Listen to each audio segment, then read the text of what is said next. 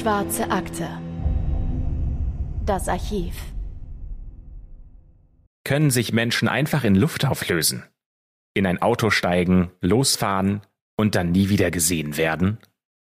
In der heutigen Zeit scheint das ja kaum vorstellbar. Wir haben alle ein Smartphone, das unsere Position trackt. Wir haben so viel Kontakt zu unterschiedlichen Menschen, wie es in der Geschichte vorher noch nie möglich war. Wenn es Menschen gibt, die sich um uns sorgen und wir mehrere Tage uns bei niemandem melden, dann fällt das doch irgendjemandem auf. Oder? Und wir hinterlassen Spuren. Es gibt vielleicht Hinweise. Vielleicht auch auf ein Verbrechen. Vielleicht ist jemand auch nur untergetaucht oder freiwillig abgehauen, um ein neues Leben anzufangen. Aber auch dafür gibt es ja irgendwo Belege. Niemand kann heutzutage einfach so spurlos verschwinden, seitdem es die moderne Technik gibt, denn es gibt immer einen Hinweis, scheint ja auch noch so klein und unbedeutend zu sein. Außer bei dem Verschwinden eines Mannes, dessen Auto im Dezember 2009 in Henderson in den USA gefunden wird. Auf den ersten Blick scheint sich sein Fahrer in Luft aufgelöst zu haben. Auf den zweiten Blick ist es ein Fall, der nicht nur die Polizei, sondern sogar Privatermittler an ihre Grenzen bringt. Und Hobbydetektive aus der ganzen Welt im Internet rätseln, was ist hier passiert? Und gerade weil unser heutiger Fall so viel Aufmerksamkeit im Internet auf sich zieht und immer noch aktiv ermittelt wird, sind wir heute besonders vorsichtig und auch sensibel mit den vielen, teilweise sehr persönlichen Daten, denn die Suche nach dem Fahrer des abgestellten weißen Chevrolet Cavalier, die ist noch immer nicht vorbei. Und damit herzlich willkommen zu einer neuen Folge der Schwarzen Akte, wie immer mit Anne Lugmann. Und natürlich wie immer mit Christopher Bücklein. Doch bevor wir uns dem heutigen Fall widmen, haben wir euch ja versprochen, dass wir den ganzen November lang Ausschnitte aus unserem Buch vorlesen, zumindest einen kleinen Ausschnitt. Und vielleicht halten die ersten von euch schon ihr Exemplar in den Händen. Aber falls ihr eures noch nicht habt oder ja überhaupt ein Buch haben möchtet von der Schwarzen Akte, dann schaut doch mal in eurem Lieblingsbuchladen vorbei, denn vielleicht haben sie da ja ein paar Exemplare auf Lager. Und wenn nicht, dann könnt ihr das einfach dorthin bestellen lassen. Oder für die Leute, die das Haus nicht verlassen wollen, weil es ungemütlich draußen ist, die können es natürlich auch nach Hause bestellen. Für diejenigen haben wir einen Link in die Podcast-Beschreibung gepackt. Und vielleicht steht ja dieses Buch auf eurer Wunschliste für Weihnachten und ihr wollt euch noch nicht die Spannung nehmen lassen, was in diesem Buch drin steht. Das können wir natürlich ganz und gar verstehen. Deswegen könnt ihr jetzt zwei Minuten nach vorne skippen. Da geht es weiter mit dem Fall, über den wir heute sprechen werden. Und für alle anderen haben wir hier einen kleinen Ausschnitt aus unserem Buch. Und den Ausschnitt, den wir heute lesen, kommt aus dem Kapitel Tod in den Fluten. Von 100 Genies gehen 99 unentdeckt zugrunde. Am 10. Oktober 1913 schippert das kleine niederländische Regierungslotsenboot Kürzen über den Ärmelkanal. Es ist eine kalte Herbstnacht, windig, mit starkem Seegang und schlechter Sicht. Immer wieder bilden sich Nebelschwaden über dem Wasser. Doch die Besatzung tut ihre Pflicht und hält nach Booten und Schiffen Ausschau, die in holländische Hoheitsgewässer eingedrungen sind. Plötzlich stößt die Kürzen gegen etwas. Die Seeleute schnappen sich ihre Petroleumlampen und leuchten hinaus auf das aufgewühlte Wasser. Sie entdecken einen Körper, der mit dem Gesicht nach unten auf den Wellen treibt. Mit einem Bootshaken, also einer langen Holzstange, an deren Ende sich ein Haken aus Stahl befindet, ziehen sie die Gestalt zu sich heran. Als sie die leblose Person umdrehen, weicht die Besatzung entsetzt zurück. Die Leiche ist bereits stark verwest. Das Gesicht ist so entstellt, dass man die Person nicht mehr identifizieren kann. Nur graue Haare, eine Halbglatze und ein Schnurrbart sind noch zu erkennen. Der Mann muss schon seit mehreren Tagen tot im Wasser treiben. Die Seemänner wollen den Leichnam an Bord holen, doch der Kommandant der Kürzen verbietet das. Er will keine entsetzlich entstellte Leiche auf seinem Boot haben. Er glaubt, das würde Unglück bringen. An Land hat man schon eine Ahnung, um wen es sich bei der verwesten Wasserleiche handeln könnte. Denn seit elf Tagen wird eine Person vermisst, die plötzlich über Nacht von einem Fährschiff verschwunden ist. Bei dieser vermissten Person handelt es sich nicht um irgendwen, sondern um Rudolf Diesel, einen weltweit geachteten und bewunderten Ingenieur, einen technischen Revolutionär. Mit der Erfindung seines gleichnamigen Motors hat er die Welt verändert. Doch im Laufe der Jahre hat er sich auch mächtige Feinde gemacht. Und wer diese Feinde sind, das könnt ihr in unserem neuen Buch lesen. Den Link dazu findet ihr, wie gesagt, in der Podcast-Beschreibung. Dort findet ihr nicht nur diesen Fall, sondern auch noch neun weitere. Und jetzt machen wir weiter mit dem eigentlichen Fall dieser Folge. Und der ist wirklich einzigartig, weil er eine Art Eigenleben entwickelt hat. Es gibt so viele Hinweise, die von außen an die Polizei herangetragen wurden, dass wir uns während der Recherche immer wieder fragen mussten und natürlich auch weiter fragen werden, was ist denn in diesem Fall wirklich wahr? Und für was, was wir heute erzählen, gibt es denn tatsächliche Beweise? Unser Fall beginnt im Dezember 2009, und zwar im Bundesstaat Nevada. In einer sehr schicken Nachbarschaft der Stadt Henderson. Diese Stadt liegt nur wenige Kilometer südlich von Las Vegas und in der Nachbarschaft Anthem wohnen wohlhabende Menschen. Wenn man sich diese Gegend mal in der Satellitenansicht bei Google Maps anschaut, dann kann man erkennen, dass sich Straßen durch die Wüstenlandschaft des Las Vegas Valley schlängeln, an der sehr viele Häuser dicht beieinander stehen.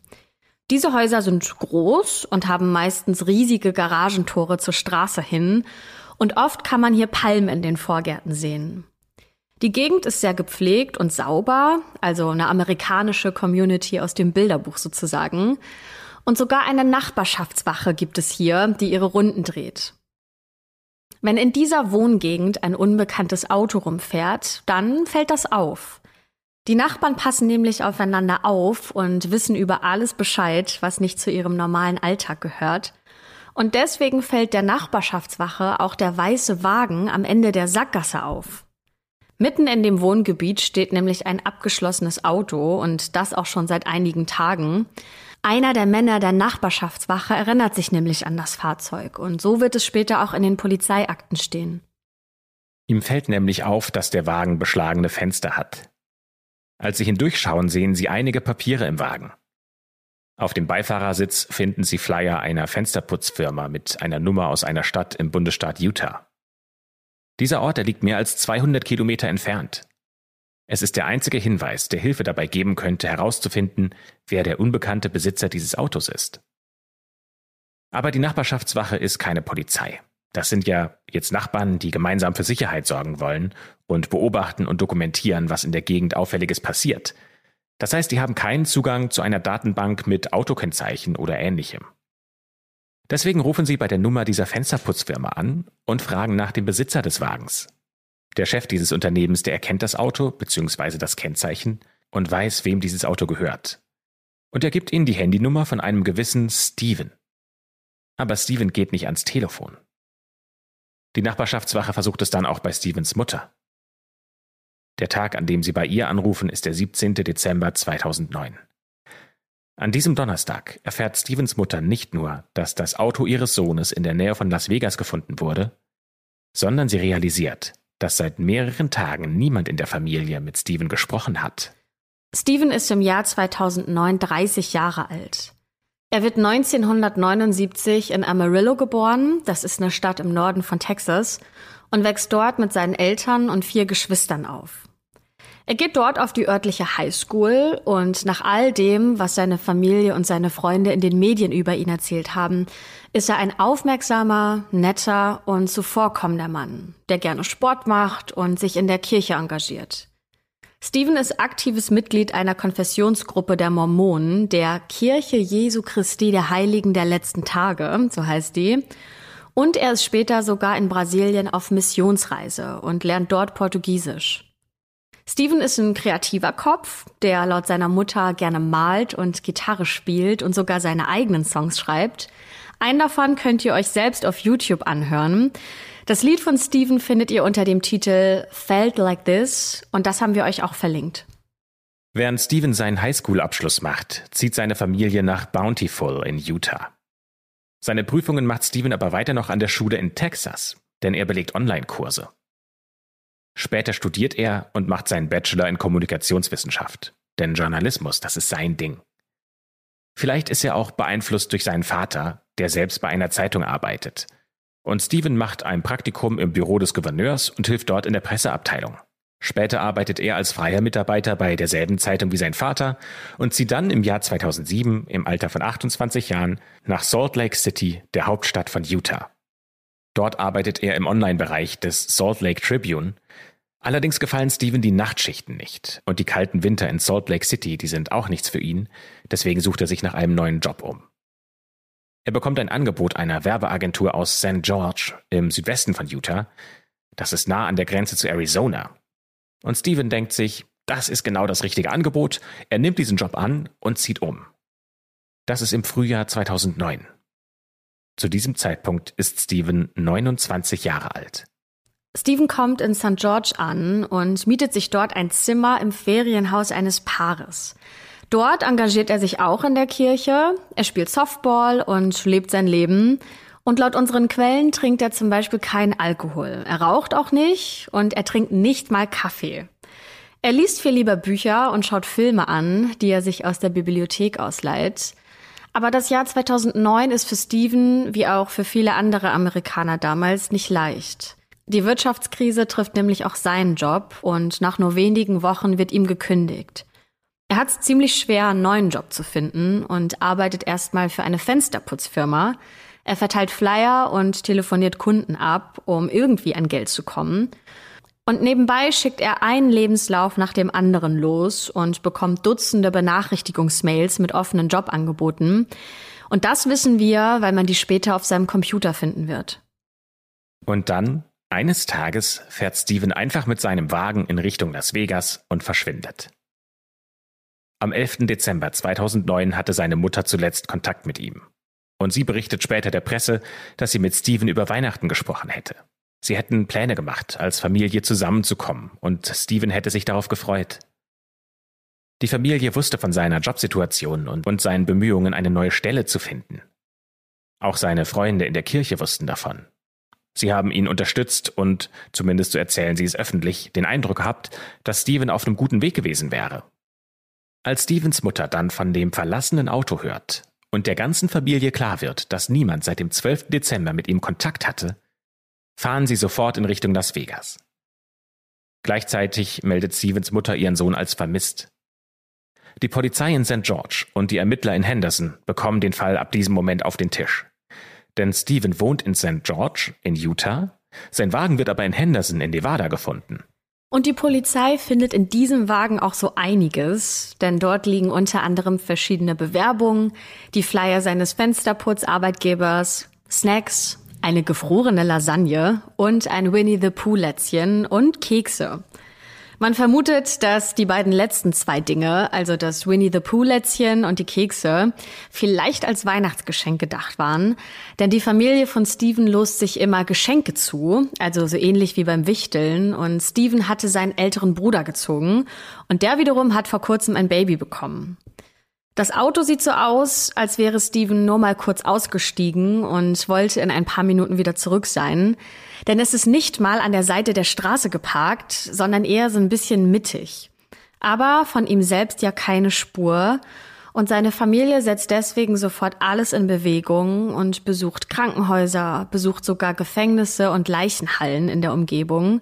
Sie befragen Nachbarn und erstellen eine Facebook-Seite für mögliche Hinweise, denn sie sind sich alle sicher, dass Steven nicht freiwillig verschwunden ist. Die Polizei sieht das allerdings ein bisschen anders. Denn ein Erwachsener, der kann ja hinfahren, wo er möchte, sein Auto abstellen, wo er will und sich einfach entschließen, nie wieder zurück in sein altes Leben zu kommen. Niemand weiß, was Steven in Las Vegas wollte. Die Familie selbst vermutet, dass er vielleicht für ein Jobangebot dort war. Im Wagen waren ja auch noch Bewerbungen von ihm. Die Polizei wiederum sucht nach Anzeichen für Verbrechen, kann aber keine Hinweise dafür finden.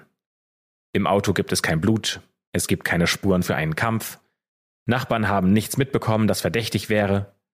Aber es gibt jemanden, oder vielleicht sollten wir besser sagen, etwas, das etwas mitbekommen hat.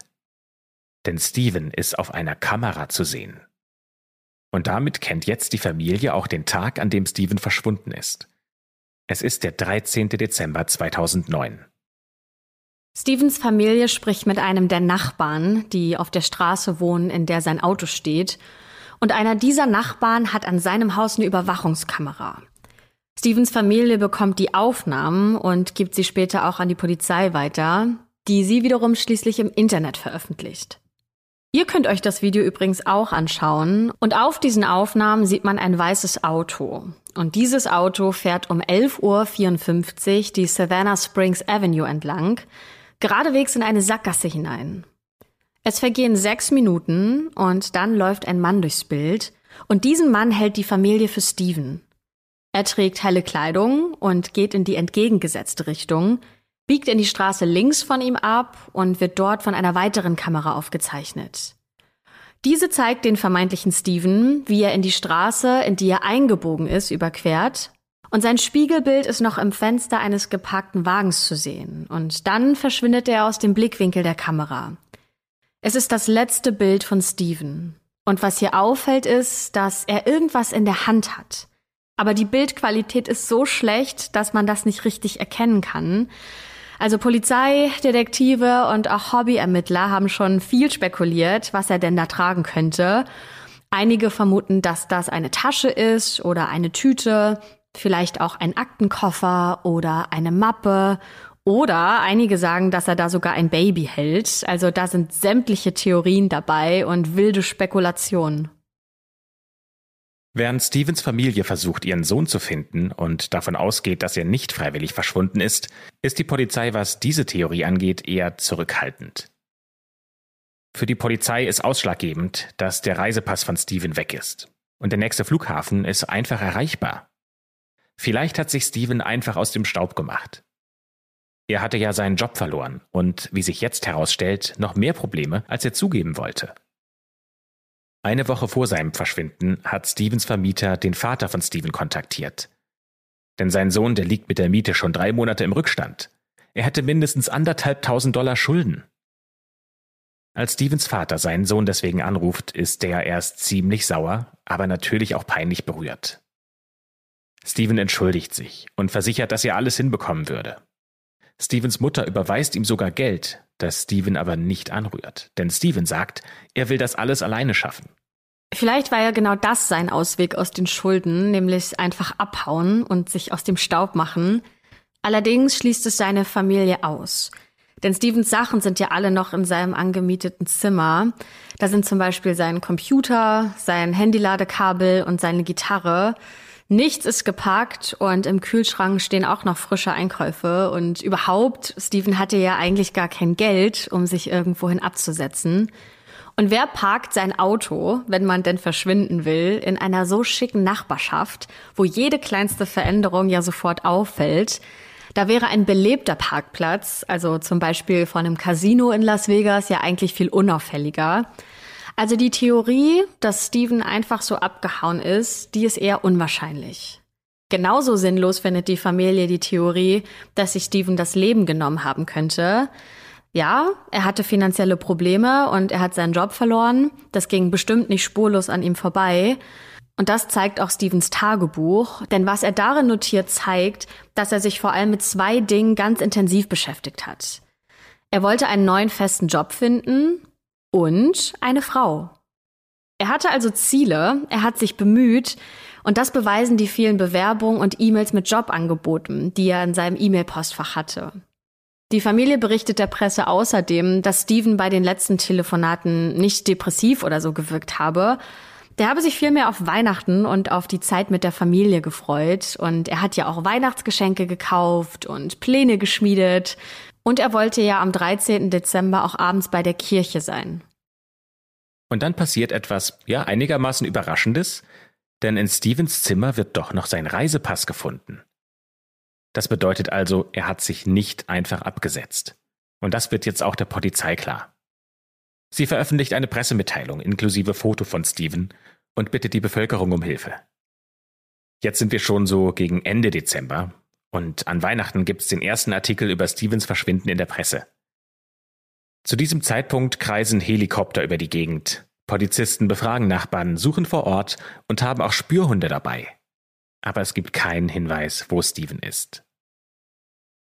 Als das Bild von Steven veröffentlicht wird, gibt es aber eine ganze Reihe von Hinweisen von Leuten, die ihn angeblich gesehen haben wollen. Entweder in einem Supermarkt, auf einem Parkplatz oder auf einer Straße. Und die Polizei geht allen Hinweisen nach, und die Familie, die unterstützt die Polizei so gut sie kann. Aber wo auch immer sie nachschauen, jeder Hinweis führt ins Leere. Die Familie sucht verzweifelt und das zeigt folgendes Beispiel. Es kommt ein Hinweis aus einem Fastfood-Restaurant.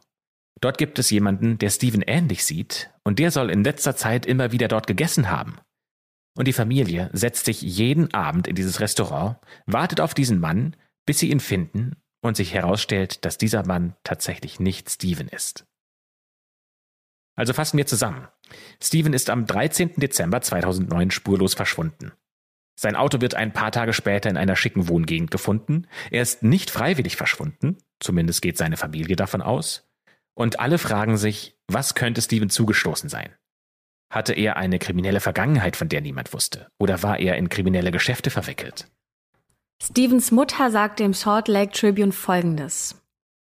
Er hatte keine Süchte oder so, die damit zu tun haben könnten. Und das wiederum bestätigen auch viele Leute, die mit ihm zu tun hatten. Denn wie gesagt, trinkt er ja kein Alkohol, er raucht nicht, er treibt stattdessen Sport und engagiert sich in der Kirche. Und auch in seinem Zimmer findet die Polizei nichts Verdächtiges. Auf seinem Computer auch nicht.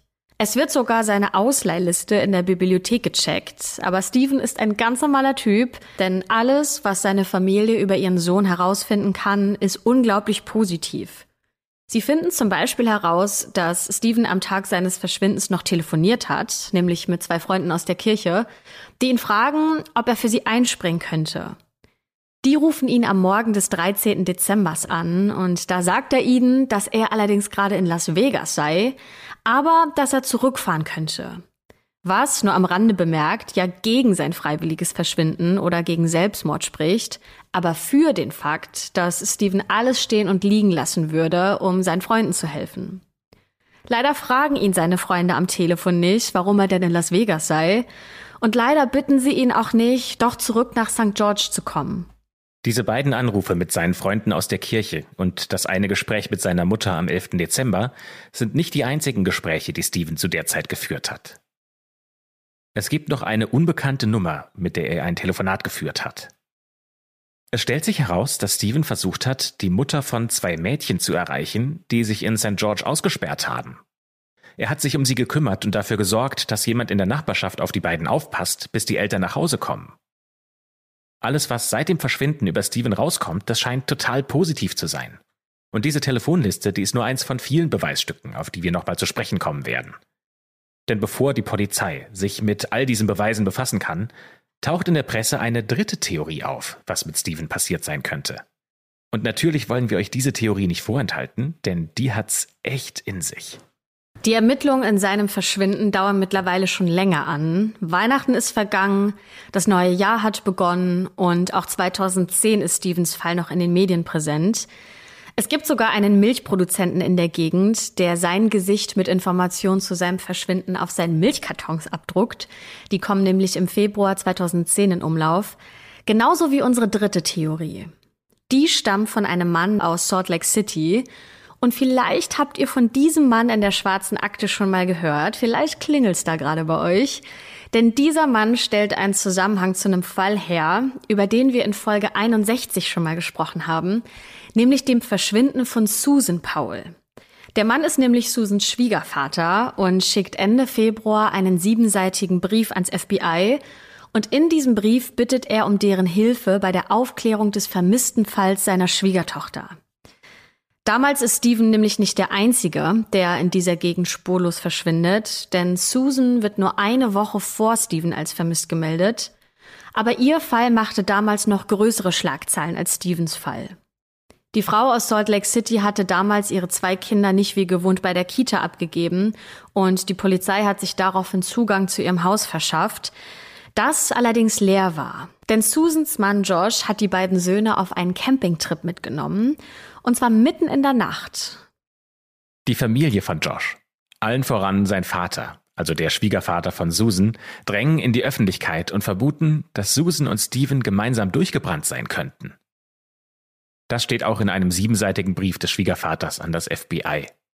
Da zählt er eine Gemeinsamkeit nach der anderen auf, auch wo die beiden sich vielleicht kennengelernt haben könnten.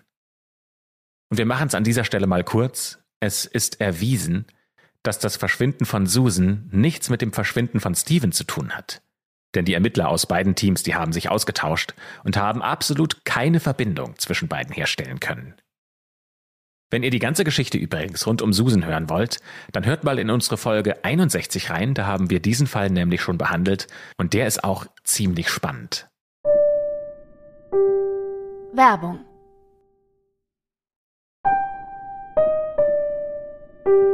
Werbung Ende. Die Theorie, dass Stevens Verschwinden etwas mit dem von Susan zu tun haben könnte, die verläuft ja im Sande. Aber wir haben euch ja vorhin von dieser Telefonliste erzählt. Steven hat am Tag seines Verschwindens ja mit zwei Freunden aus der Kirche telefoniert. Und Stevens Telefon, übrigens ein schwarzes Samsung Club Handy, das gibt Aufschluss darüber, was Steven in den Tagen vor seinem Verschwinden gemacht hat und ob sein Handy nach dem 13. Dezember 2009 nochmal benutzt wurde. Seine Kreditkarten verzeichnen seitdem nämlich keine neuen Aktivitäten, aber als die Handydaten von dem Provider angefordert werden, schockiert das, was darauf zu sehen ist, nicht nur die Familie, sondern auch die Polizei. Denn obwohl sein Handy verschwunden ist, kann der Anbieter trotzdem checken, wo sich das Handy in der Zeit von Stevens Verschwinden eingeloggt hat und ob er angerufen wurde oder selbst jemanden angerufen hat. Und die Daten zeigen, Steven hat die Tage vor dem 13. Dezember 2009 quasi nur im Auto verbracht, der ist in Utah und Nevada unterwegs und legt an einem Tag allein fast 1800 Kilometer an seinem Auto zurück. Eine ganze Menge. Der hat also den ganzen Tag nur im Auto gesessen. Und die Frage, die sich jetzt natürlich alle stellen, ist, warum? Am frühen Donnerstagmorgen des 10. Dezember 2009, also drei Tage bevor Steven verschwunden ist, steigt er in seinen Wagen und fährt aus St. George los. Die Daten zeigen, dass er Richtung Norden fährt, bis nach Salt Lake City, und mehr als vier Stunden hat er dafür gebraucht. Dort macht er einen Stopp und tankt. Das kann man auch nachweisen, denn von der Tankstelle gibt es eine Rechnung. Er fährt weiter in den Bundesstaat Nevada, tankt dort erneut in West Wendover. Auch dafür gibt es einen Beleg. Und dann fährt er weiter in Richtung Ruby Valley, wo er Halt macht und bei den Eltern seiner Ex-Freundin klopft. Tatsächlich fährt Steven hunderte Kilometer lang, sitzt stundenlang im Auto und will seine Ex-Freundin besuchen.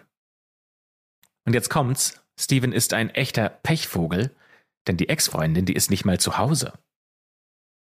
Aber die Eltern der Ex-Freundin, die sind natürlich erstmal verwirrt, ja, aber sagen, komm doch rein und iss bei uns. Und die erzählen der Polizei später, dass Steven auf dem Weg zu seiner Familie nach Sacramento gewesen wäre, aber wegen des schlechten Wetters nicht weiterfahren wollte. Aber Steven hätte sich letztendlich doch verabschiedet. Und laut den Handydaten fährt Steven den ganzen Weg zurück nach St. George. Auf dem Weg telefoniert er mit seiner Schwester und seiner Mutter, aber er erzählt ihnen nichts von der Autofahrt. Er tankt erneut in Salt Lake City und in Springville, ist bei einem Fastfood-Laden zu Abend und ist dann nach 1800 Kilometer Roadtrip wieder zurück in St. George.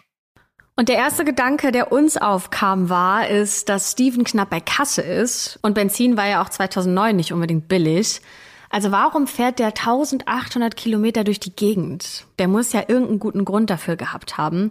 Und warum hält er sich bei seiner Ex-Freundin auf und erzählt dort eine Lüge? Denn Steven hat überhaupt gar keine Verwandten in Sacramento, die er hätte besuchen können. Und das ist ja schon ein bisschen komisch. Und geschlafen hat er übrigens anscheinend auch nicht. Er ist durchgefahren, also mehr als 20 Stunden. Und dafür muss es ja wirklich einen guten Grund geben. Aber Stevens Familie fällt absolut keiner ein. Nur, dass er eben vielleicht auf Jobsuche gewesen sein könnte. Allerdings haben wir nirgendwo Zeugenaussagen von Leuten gefunden, die gesagt hätten, ja, Steven war bei uns für ein Vorstellungsgespräch oder irgendwie sowas. Das ist also alles ziemlich merkwürdig. Der 11. Dezember 2009 ist ein Freitag. Steven ist nachmittags arbeiten und verteilt Flyer für die Fensterputzfirma, dann sperren die beiden Mädchen sich aus, von denen wir euch schon erzählt haben. Er ruft deren Mutter an und kümmert sich um die beiden Kinder. Er telefoniert an diesem Tag auch noch mit dem Bischof der Kirche, der Steven als sehr freundlich und gut gelaunt bezeichnet. Und dann passiert sogar etwas, was als sehr positiv zu bewerten ist, nämlich dieser Bischof gibt Steven Aussichten auf einen Job in der Kirche. Am Samstag, den 12. Dezember 2009, da steigt Steven wieder in sein Auto. Er fährt nach Nevada und sein Handy lockt sich in Overton ein. Das liegt auf halber Strecke Richtung Las Vegas. Dann tankt er in Mesquite, das liegt auf dem Rückweg nach St. George. Und an diesem Tag gibt es einige Lücken in seinem Roadtrip, denn die Strecken, die sind nicht so weit. Es gibt also Stunden, in denen unklar ist, was er gemacht hat. Was wir aber sicher wissen ist, dass Steve kurz vor 20 Uhr außerhalb von St. George einkauft, und zwar Kekse und das Winnie the Pooh-Lätzchen, also die vermeintlichen Weihnachtsgeschenke für seinen älteren Bruder. Und gegen 22 Uhr beobachtet ein Nachbar von ihm, wie er mit seinem Auto nach Hause kommt und gegen 22.30 Uhr, also eine halbe Stunde später, wieder wegfährt. Wohin er fährt und ob er nochmal zurückkommt, das wissen wir aber leider nicht. Die Quellen, die wir zu dem 13. Dezember 2009 haben, also dem Tag, an dem Steven verschwindet, widersprechen sich. Denn jahrelang sind nur Stevens Telefondaten bekannt, mit wem er telefoniert hat, wie lange die Gespräche gedauert haben, wo sein Handy eingeloggt war und so weiter. Aber im Jahr 2020 veröffentlicht ein Podcast namens Unfound auf einer Blogseite über 160 Seiten der Polizeiakten, und zwar die offiziellen Polizeiakten. Wie dieser Podcast an diese Akten gelangt ist, das können wir ehrlicherweise nicht nachvollziehen. Wir können euch nur sagen, dass der Download-Link auf der Seite mittlerweile verschwunden ist. Aber diese Daten, die kursieren jetzt natürlich im Internet, denn wenn die einmal veröffentlicht wurden, dann ist das quasi unmöglich, die komplett aus dem Internet rauszulöschen. Deswegen tauchen diese Akten überall in Videos oder auch in anderen Blogs auf. Und wir können natürlich nicht hundertprozentig sicher sein, dass das die echten Akten sind, weil sie ja nicht von der Polizei zur Verfügung gestellt wurden. Aber diese Informationen decken sich mit vielen Punkten, die bereits offiziell bekannt waren, oder ergänzen einige Dinge. Gleichzeitig zeigen sie aber auch, dass die Polizei in einigen Punkten nicht so gut gearbeitet hat, wie sie es vielleicht hätte tun können. Das finden ein Journalist und Anwalt oder auch ein YouTuber heraus, die zu diesem Fall schon seit längerer Zeit recherchieren. An dieser Stelle müssen wir eins deutlich sagen, denn wir verlassen jetzt die Welt der Zeitungsartikel und Polizeimitteilungen und tauchen teilweise ein in die True Crime Internetwelt, also auf Seiten, wo sich Hobbyschnüffler treffen und über Fälle diskutieren und eben selbst ermitteln. Und wir nehmen diese Information aber mit auf, weil wir sie doch für wichtig halten und weil die Quellen einigermaßen authentisch erscheinen, auch wenn die Polizei sich selbst nicht zu diesen geäußert hat. Dafür haben das aber Privatdetektive getan, die die Familie von Steve beauftragt hat, und die ermitteln sogar unentgeltlich in dem Fall. Die sind selbst in vielen dieser Internetforen unterwegs. Sie posten dort und haben auch einige ihrer Ermittlungsergebnisse im Internet veröffentlicht. Und die decken sich mit den Ergebnissen aus den Polizeiakten, die online umherirren. Die Privatdetektive zitieren sogar daraus und am Ende scheinen all diese Ermittler, ob professionelle Privatdetektive oder eben Hobbyschnüffler, im Kern dann doch zum selben Ergebnis zu kommen. Also zurück zum 13. Dezember 2009, dem Sonntag, an dem Steven verschwindet. Er ist an diesem Tag wieder in seinem Auto auf der Straße unterwegs, und zwar Richtung Las Vegas. Er bekommt zwei Anrufe. Ein Freund aus der Kirche ruft ihn morgens an und fragt, ob er für ihn beim Gottesdienst einspringen kann. Und Steven antwortet, dass er in Las Vegas wäre, bietet allerdings an, zurück nach St. George zu kommen. Aber dieser Freund lehnt das natürlich dankend ab. Als Steven mit diesem Freund telefoniert hat, soll er schon kurz vor Las Vegas gewesen sein. Er soll dort gewesen sein, aber wir kommen gleich noch dazu. Denn wir erzählen euch noch kurz vom zweiten Anruf, den er an diesem Tag geführt hat, etwa zwei Stunden später, kurz vor 11 Uhr. Da meldet sich nämlich ein anderer Freund aus der Kirche. Und als Steven mit diesem Freund telefoniert, da ist er quasi schon in Las Vegas. Laut den veröffentlichten Polizeiakten gibt es für die Anrufe GPS-Koordinaten von seinem Handy. Und die sind genauer als die bisher bekannten Logdaten. Und hier kommt raus, dass der zweite Anruf Steven tatsächlich nahe Vegas erreicht hat, nämlich auf dem Weg nach Henderson, wo sein Auto später ja gefunden wird. Der erste Anruf aber erreicht ihn in Kalifornien, nämlich kurz hinter der Grenze Nevada-Kalifornien in der Nähe des Ortes Hart.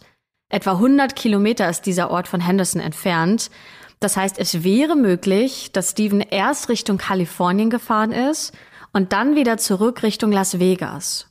Dort fährt er in die schicke Nachbarschaft von Henderson, wird um 11.54 Uhr von der Videoüberwachung erfasst und um 12 Uhr nochmal. Sein letzter Aufenthaltsort ist die Straße Evening Lights um kurz nach 12 Uhr. Sein Handy allerdings sendet weiter Daten. Gegen 17 Uhr lockt es sich etwa 16 Kilometer entfernt von seinem Auto ein und dann zwei Stunden später nochmal drei Kilometer weiter. Am Montag, dem 14. Dezember 2009, sendet es zum letzten Mal Daten an einer Kreuzung, die Kreuzung der Interstate und der Russell Road. Steven bekommt Nachrichten und wird angerufen, geht allerdings nicht an sein Handy. Einmal wird seine Mailbox abgehört und dann bleibt das Handy für die nächsten zwei Tage eingeloggt, aber es gibt keine Signale mehr. Das wahrscheinlichste Szenario ist, dass innerhalb dieser zwei Tage der Akku leer gegangen ist. Stevens Handy wurde nie gefunden. Die Gegend dort wurde nach ihm abgesucht, allerdings erst einige Tage nach seinem Verschwinden, weil die Polizei ja erst davon ausgegangen ist, dass er freiwillig untergetaucht ist. Aber trotzdem, könnte es sein, dass Stevens Telefon dort weggeworfen wurde? Und wenn nicht Steven selbst, wer dann hat seine Mailbox abgehört? Als diese ganzen Informationen bei der Familie und der Polizei ankommen, da vermuten die Ermittler, dass Steven in etwas Illegales verwickelt sein könnte obwohl sie darauf überhaupt keine Hinweise haben. Deswegen setzen sie einen Drogenhund ein, der Stevens Auto untersucht, aber auch der kann nichts finden. Und nichts in seinem Leben deutet darauf hin, dass Steven in irgendeiner Weise mit Kriminalität in Berührung gekommen ist. Es gibt eine weitere Ermittlung, die die Polizei anstößt, und die hängt mit dem Video von Steven zusammen. Denn auf diesem Video ist nicht nur Steven zu sehen, sondern auch ein SUV, der hinter Steven herfährt und schließlich hält. Danach ist das Bild schwarz. Und es sieht wirklich verdächtig aus, aber das Video geht ja noch weiter und der Journalist und Anwalt, der in dem Fall seit über zehn Jahren recherchiert, der hat sich natürlich das ganze Video angesehen. Und er hat auch Kontakt zu Stevens Familie und erzählt in einem YouTube-Video, dass aus diesem SUV eine Frau aussteigt, in dem Haus ihre Mutter abholt, sie zum Lunch fahren und zwei Stunden später wieder zurückkommen. Das heißt, diese Frau hat mit dem Verschwinden von Steven nichts zu tun. Eine andere Frau hat allerdings einen Hinweis, der im Zusammenhang mit dem Video sehr interessant ist. Steven biegt in die Straße Evening Lights ein und wird dort zuletzt vor einem Haus gesehen. Und genau vor diesem Haus, das berichtet die Nachbarin gegenüber, war am 13. Dezember 2009 einiges los.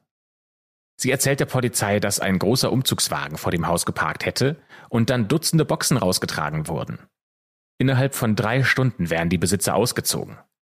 Seitdem steht deren Auto auch nicht mehr in der Einfahrt. Ja, und wenn man das einmal so durchdenkt, dann sind drei Stunden für einen Umzug extrem schnell. Und es gibt noch eine Aussage eines Nachbarn, die allerdings erst Jahre später an die Öffentlichkeit kommt. Die Privatermittler, die von der Familie von Steven beauftragt wurden, die lassen die Bombe 2021 platzen, denn über einen Hobbydetektiv haben sie Kontakt zu einem Nachbarn hergestellt, bei dem am 13. Dezember 2009 an der Haustür geklopft wurde. Und als er aufgemacht hat, da stand dort Steven. Dieser Mann, der kann sich nicht mehr an seine Kleidung oder an die genaue Uhrzeit erinnern, das ist ja auch mittlerweile über zehn Jahre schon her, aber er weiß genau, was Steven gesagt hat. Steven sagte, Do you want some money? Er hat diesen Mann gefragt, ob er Geld haben möchte. Da steht Steven also angeblich vor der Tür eines Nachbarn und fragt den, ob er gerne Geld hätte. Der Nachbar ist genauso verwirrt wie ihr vielleicht gerade. Der sagt nein und macht die Tür einfach wieder vor seiner Nase zu. Und die Privatermittler halten diesen Zeugen für glaubwürdig. Das könnte innerhalb der sechs Minuten passiert sein, die auf diesen Überwachungsvideos nicht drauf sind. Und die Ermittler stellen deswegen die Theorie auf, dass Steven am falschen Haus war. Aber die Frage, die sich dann stellt, ist, zu welchem Haus wollte er dann? Vielleicht zu dem Haus in der Straße Evening Lights, wo die Bewohner ja ihre Sachen gepackt und innerhalb von nur drei Stunden ausgezogen sind. Das zumindest vermuten die Privatdetektive und auch sämtliche Hobbyschnüffler im Internet halten das für sehr wahrscheinlich. Denn ihre Theorie ist folgende. Steven könnte vielleicht ein Bote gewesen sein. Und deswegen vielleicht auch die ganzen Roadtrips, die hunderten Kilometer, die er zurückgelegt hat und diese Tasche oder was auch immer er da in den Händen gehalten hat, als er von der Überwachungskamera gefilmt wurde. Steven bringt es vielleicht vorbei, was er dabei hat, oder holt vielleicht auch etwas ab oder sogar beides. Also vielleicht ist dieser Satz, diese Frage, die er gestellt hat, Do you want some money, irgendein Codewort für irgendwas. In ihrem Podcast Eyes on Justice sprechen die Privatdetektive der Familie darüber, dass Steven vielleicht aus Versehen am falschen Haus war. Vielleicht wusste er zu viel und musste verschwinden. Dass er zu seinem Auto zurückgekommen ist, das schließen sie aus. Auch wenn es da die beschlagenen Fenster gibt, die der Nachbarschaftswache aufgefallen sind. Das könnte ja bedeuten, dass jemand in dem Auto übernachtet hat. Aber die Ermittler, die erinnern sich an die gefrorene Lasagne in Stevens Wagen. Es kann ja gut sein, dass die aufgetaut ist und dann wurde es im Innern des Wagens feucht und deswegen sind die Fenster beschlagen. Die Ermittler glauben, dass Steven nie zu seinem Auto zurückgekehrt ist. Also war er vielleicht in illegale Geschäfte verwickelt, obwohl er gar nicht der Typ dafür ist. Und dann ist ihm irgendwas passiert. Für die Polizei ist nach der Aussage der Nachbarin, die sie ja auch schon seit 2009 haben, der Besitzer von dem Haus, auf das Steven dazugeht, natürlich sehr wichtig, denn dort hatte die Nachbarin ja einen Umzugswagen und viel Trubel gesehen. Die Ermittler wollen also die Anwohner des Hauses befragen und dort wohnt ein gewisser Saverio mit seiner Frau und ihrem Sohn Mark. Laut den Polizeiakten versuchen die Polizisten am 30. Dezember 2009 am Haus jemanden zu sprechen, aber es ist keiner zu Hause. Und deswegen probieren sie es nochmal am 1. und am 6. Januar und hinterlassen einen Poster mit Stevens vermissten Fall und einer Telefonnummer. Aber auch am 8. Januar macht noch keiner auf, obwohl da ein weißer Van in der Einfahrt steht. Aber am 13. Januar erreichen sie Saverio endlich in seinem neuen Haus, ungefähr fünf Minuten entfernt. Sie befragen ihn also nach Steven und Saverio erzählt, dass er dieses Poster gesehen hat, aber Steven nicht kenne. Er erzählt außerdem, dass in der Evening Lights Straße noch sein Sohn Mark wohnt, nämlich in dem kleinen Bungalowhaus vorn an der Straße. Saverio verspricht, Mark zu kontaktieren, damit der sich dann bei der Polizei melden kann. Und Mark meldet sich nicht. Erst Mitte Februar kann die Polizei zum ersten Mal mit Mark sprechen. Zwei Monate nachdem Steven verschwunden ist. Mark ist 41 Jahre alt und trifft die Polizei vor dem ehemaligen Elternhaus in der Straße, wo Steven verschwunden ist. Er erzählt, dass er ab und zu in dem Bungalowhäuschen davor gewohnt hat, aber eine offizielle Adresse, die hat er nicht oder er will sie nicht nennen. Die Polizisten notieren in ihrer Befragung, dass Mark nervös scheint, wenn er Fragen zu Steven beantworten soll. Aber ganz ruhig wäre, wenn es um seinen Job geht. Auf die Frage, ob er Steven gesehen hat, antwortet er, I can't say that I have. Also, ich kann nicht sagen, dass ich das habe. Und das ist schon eine komische Formulierung, finden die Privatermittler. Denn das ist ja keine richtige Aussage. Allerdings ist es auch kein richtiger Beweis oder ein Hinweis darauf, dass irgendetwas nicht stimmt. Zumindest findet die Polizei sein Verhalten verdächtig und versucht mehr über Mark herauszufinden.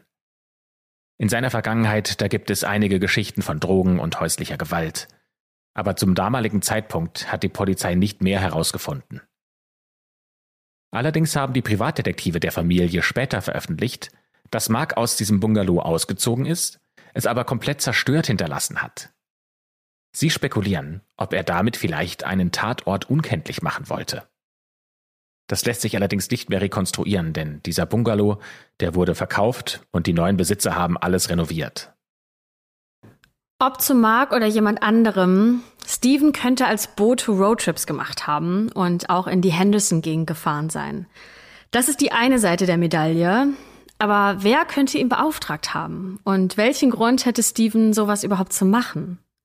Mehrere Hinweise deuten laut den Privatermittlern und auch Hobbydetektiven auf eine ganz bestimmte Person hin, die die Polizei im Jahr 2009 offenbar noch nicht auf dem Schirm hatte.